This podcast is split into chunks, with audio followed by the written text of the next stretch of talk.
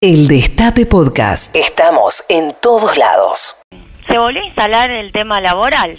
Sí. Ahí nomás, terminando la campaña electoral, aparecieron declaraciones de Horacio Rodríguez Larreta, que siempre se guardó mucho sus opiniones sobre una agenda de reformas laborales muy dura, que impulsó en su momento el macrismo y que ahora, bueno, que se logró frenar y que ahora reaparece, no toda esa agenda, pero reaparecen algunos ejes en el marco de, de una recuperación del empleo y de una recuperación de la actividad económica que permite pensar que estamos discutiendo en otra etapa de la Argentina.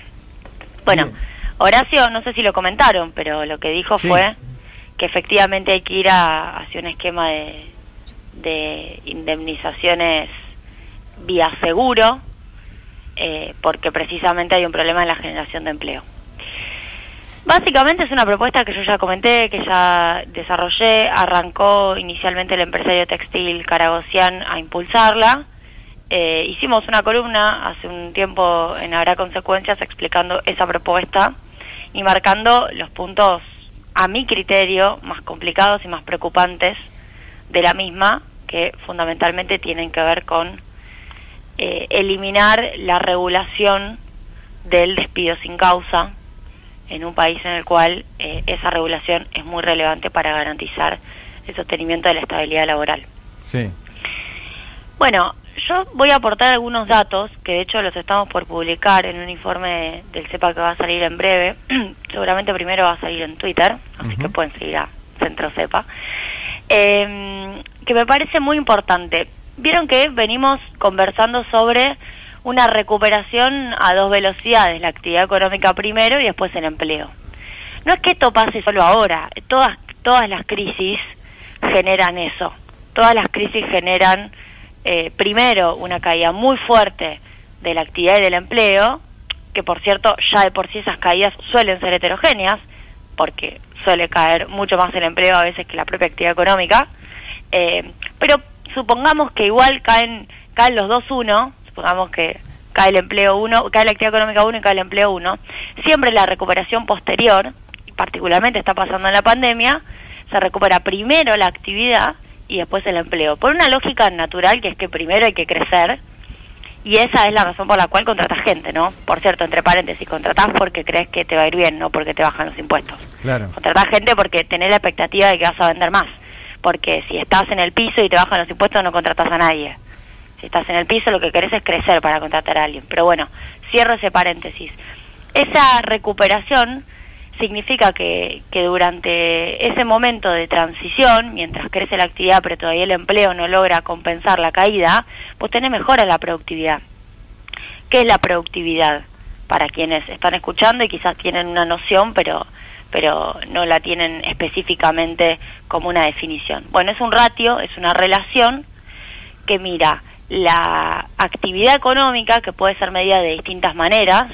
Nosotros en el informe del CEPA miramos el valor agregado bruto de producción, que es una estimación, por ejemplo, que se produce en la cuenta generación de ingresos del INDEC. Se pueden mirar el índice de, de, valor físico de lo que se crea, es decir, la cantidad de cosas y de bienes que se producen. Hay un montón de estimaciones distintas para mirar cantidades producidas sobre las horas que te llevó producir esas cantidades. Sí. Bien, las horas trabajadas. Siempre se suele mirar o horas hombres, se decía antes, ¿no? Podríamos decir horas trabajo Sí.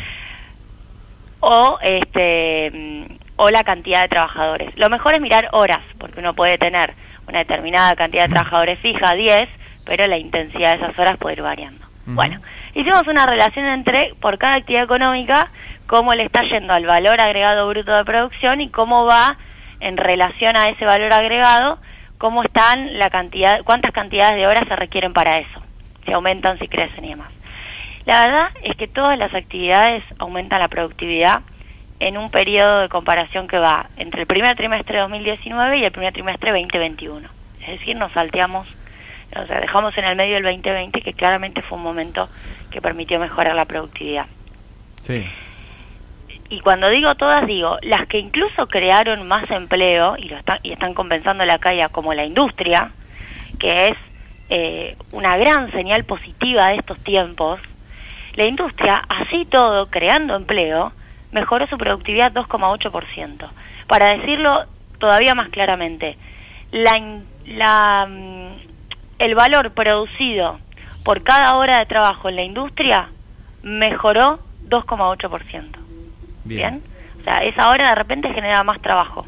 Eh, perdón, esa hora trabajada genera más valor agregado, para decirlo más precisamente. Lo mismo pasa en el agro, 1,1%.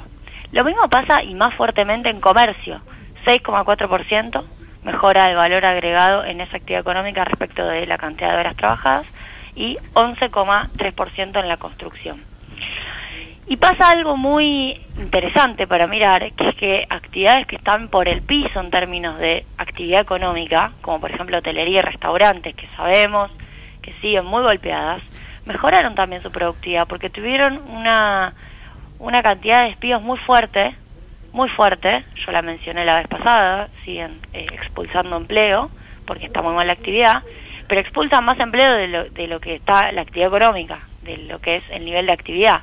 Por ende tiene un aumento de la productividad del 15,1%. Mm, Entonces, con esto que estoy diciendo, que me parece que son datos que tienen que empezar a aparecer en el, en el mapa de las discusiones, porque si no, eh, hablamos, eh, es como un hablemos sin saber, si se me permite, es como un hablemos con, con lo que me parece. Cuando aparecen estos datos uno se pregunta, bueno, ¿y entonces cuál es la discusión que viene? Porque si a esto, que es mejora en la productividad, que por cierto es una etapa, luego, digo, si, si logramos recuperar todo el empleo, todas las horas trabajadas que se despidieron, quizás esa, eso vuelve a foja cero. Sí. O, quizás no, pero la, intención de todo empresario, eh, y es una intención lógica, es mejorar la productividad. La discusión es cómo. Si la mejorás por, por destrucción de puestos de trabajo y con recuperación de actividad, o si la mejorás con más inversión. Eh, es como la discusión del déficit eh, comercial, si lo mejorás porque eh, hiciste una devaluación y achicás las importaciones o si lo mejorás porque aporta más. Bueno, la pregunta es, ¿cabe en este contexto discutir costo laboral y reducción de indemnizaciones cuando pareciera que los números están diciendo otra cosa? Porque esa discusión, cuando uno lo escucha a Horacio Rodríguez Larreta, viene por un planteo de pérdida de productividad. Sí. Viene diciendo, bueno, hay pérdida de productividad, los empresarios tienen que mejorar su ecuación, si no, no se genera empleo, que, que está bien, digo, puede ser un escenario. Pero uno va a los números y no ve pérdida de productividad. Yo no encuentro eso, no sé, no sé si, si hay otros números tal vez que estén viendo. Obviamente que esto mejora la productividad, reducir el costo de indemnizaciones. Sí, claro, porque te reduce el costo de esas horas trabajadas.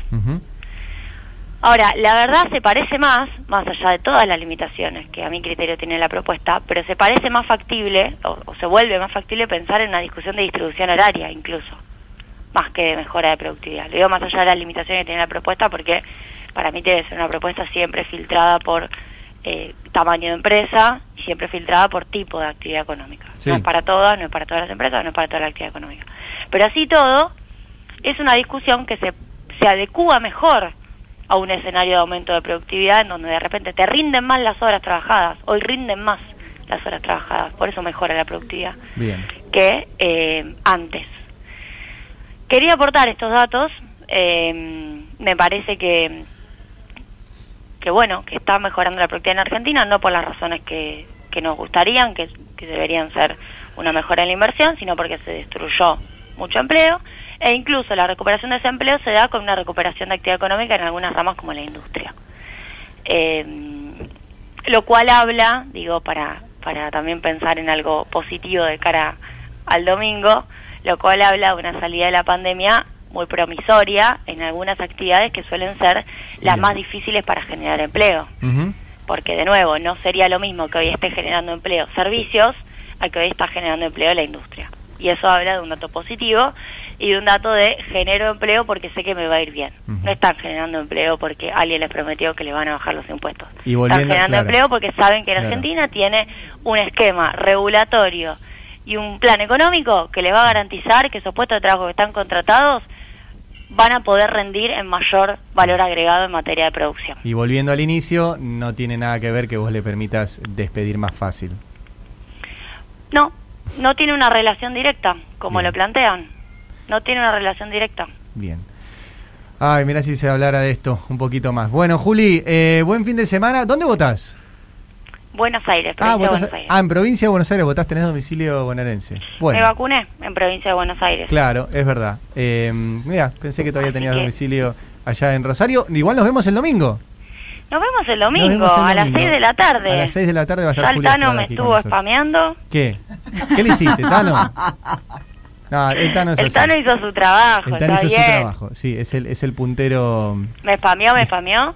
Sí. eh, y obviamente voy a estar bancando. Bueno, Me genial. parece que es un es un lindo momento para también pasarlo en- entre todos. Sí, todos. sí, obviamente. Y, y comentar y nada, que los nervios también sean un poco más compartidos. Bueno, nos vemos el domingo, Juli. Beso grande, cuídate. Beso grande. Bueno, Julia Estrada aquí en Habrá Consecuencias y va a estar el domingo también en la cobertura especial El Destape Podcast. Estamos en todos lados.